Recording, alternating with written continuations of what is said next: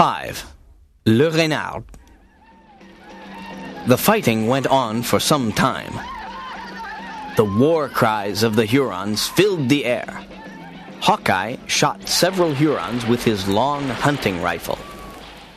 The Indians called his rifle La Longue Carabine because it never missed a shot. The army used short rifles, but the scouts were also hunters. Therefore, they used long rifles, which were very accurate. Hawkeye ran out of gunpowder, and he asked Uncas to go to the canoe to get some. Uncas went to the canoe, but to his great disappointment, he saw the Hurons pulling the canoe down the river. They were stranded on that small island, without ammunition and without a canoe. The only possible solution was for Hawkeye and the Mohicans to swim up the river and get help from General Munro. It was decided that Major Heyward would stay to protect the girls and the wounded preacher, David Gamut. Hawkeye and Chingachgook jumped into the river and began swimming. But Uncas stood near Cora and looked at her. Your friends are already in the river. Isn't it time for you to follow? Cora asked. Uncas will stay to protect you, the young Mohican said. Oh, no, generous warrior. Go to my father as my confidential messenger. Tell him to trust you. Tell him to free us. This is my wish, Uncas. The calm, warm look of the young warrior changed to sadness. But he obeyed. With a fast step, he crossed the rocks and jumped into the river. He, Chingachgook, and Hawkeye swam away quietly. They hoped to return to the island to rescue their friends soon. Little did they know of the bad luck that was to follow. Soon after their departure, the Hurons came onto the island. They began to search everywhere. First, they found the rifles that had been left behind. They immediately recognized Hawkeye's long rifle and shouted in French, La longue carabine! La longue carabine! Several Hurons stood around the long hunting rifle and looked at it in amazement. They knew that the owner of the rifle was an extraordinary shot. Major Heyward, David, and the girls were hiding silently in the cave. They heard the shouts of the Hurons coming closer. They sat and waited. Cora embraced Alice, who was terrified.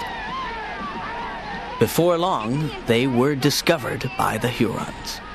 Magua was their triumphant leader. He had betrayed them all. Le Renard is my French name, and I am truly clever and cunning like a fox, said Magua, his eyes shining with satisfaction. Now you are all prisoners of Le Renard. he laughed. He took the girls, Major Heyward and David Gamut, prisoners. But he had really wanted to capture Hawkeye and the Mohicans. Magua and the Huron Indians took their prisoners across the river. Then Magua and the five warriors went south with the prisoners. The other Hurons went back to the French army camp. 6. Magua's Revenge Magua led his prisoners through the forest. Late that afternoon, they climbed up a steep hill and made their camp for the night. Magua went to Cora, put his arm on hers, and said, Listen, you are the daughter of General Munro. You don't know what your father did to me. Cora looked at him calmly and tried to hide her fear. I was born a chief and a warrior among the red Hurons of the lakes. For twenty summers and twenty winters, I had never seen a white man. I was happy in my tribe. Then the white men from Canada came to the forest and taught me to drink fire water. It made me crazy and bad. My tribe sent me away. I lived alone in the forest until the Mohawks took me with them. I then became a Mohawk warrior. The white men have driven the redskins from their hunting grounds. Old General Munro, your father, was the great captain of our war party. Everyone did what he said. He made a law that if an Indian drinks firewater, he will be punished.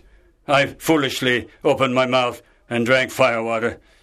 Your father discovered me and had me whipped like a dog in front of everyone. Look at these marks on my back.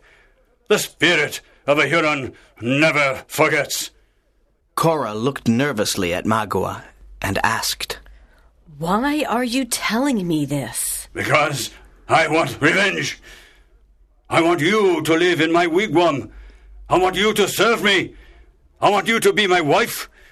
Then your father will live in torment. This is my revenge. If you become my wife, your sister Alice can return to her father. Cora stepped back in disgust and said, You want to live with a wife who doesn't love you and who doesn't belong to your people? It would be smarter to take the rich reward General Munro will give you if you return his two daughters. No. The daughter of Munro must get my water, work in my fields, and cook my food. Your father's body will sleep among his cannons, but his heart will lie near my knife. This is my revenge. Cora was shocked. I will never be your wife. I would rather die. You are a monster. She shouted, running away. Magua was furious. He watched Cora as she ran towards the other prisoners. Then die! He screamed as he threw his tomahawk at the two sisters. It hit a tree above Alice's head. She was petrified. As Major Heyward tried to comfort her, another Huron attacked him. The Indian wanted to kill the Major with a knife. At that instant, a shot from a rifle killed the Indian. Hawkeye and the Mohicans had returned. They attacked the Hurons by surprise. They were able to kill them all, except for Magua, who escaped.